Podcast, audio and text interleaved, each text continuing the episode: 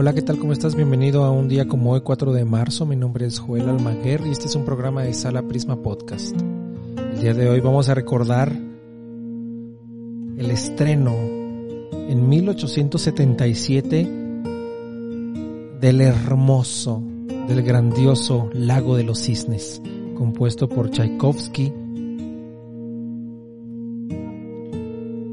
y que fue estrenado en el Teatro Bolshoi un 4 de marzo de 1877. Pero también recordaremos el nacimiento de Antonio Vivaldi. ¿Qué sería de la música sin este compositor? No solamente del periodo barroco, sino del futuro mismo de la música. Incluso hoy sigue causando gran impacto. Recordemos aquella reinterpretación recomposición que hace el compositor contemporáneo Max Richter sobre sus famosas cuatro estaciones. También recordaremos el nacimiento en 1929 del gran director Bernard Haitink, un conocedor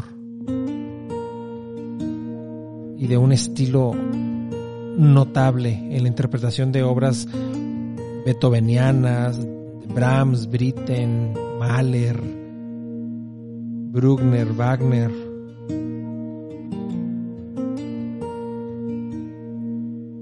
Y un día como hoy también fallece, en 1852, Nikolai Gogol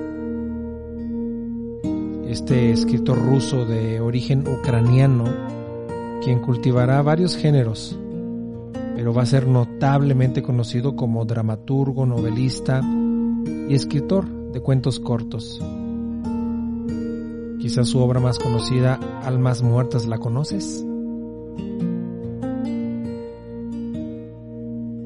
Y así, brevemente, terminamos un episodio más pero antes de dejarte, quiero agradecerte que sigas con nosotros día con día y que nos compartas, te suscribas, nos comentes. Coméntanos porque estamos ansiosos de tener un intercambio de ideas contigo.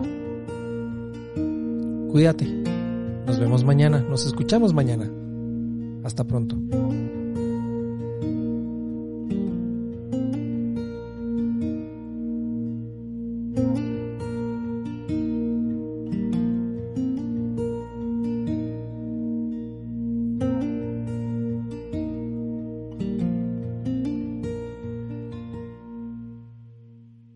Este programa fue llevado a ustedes por Sala Prisma Podcast.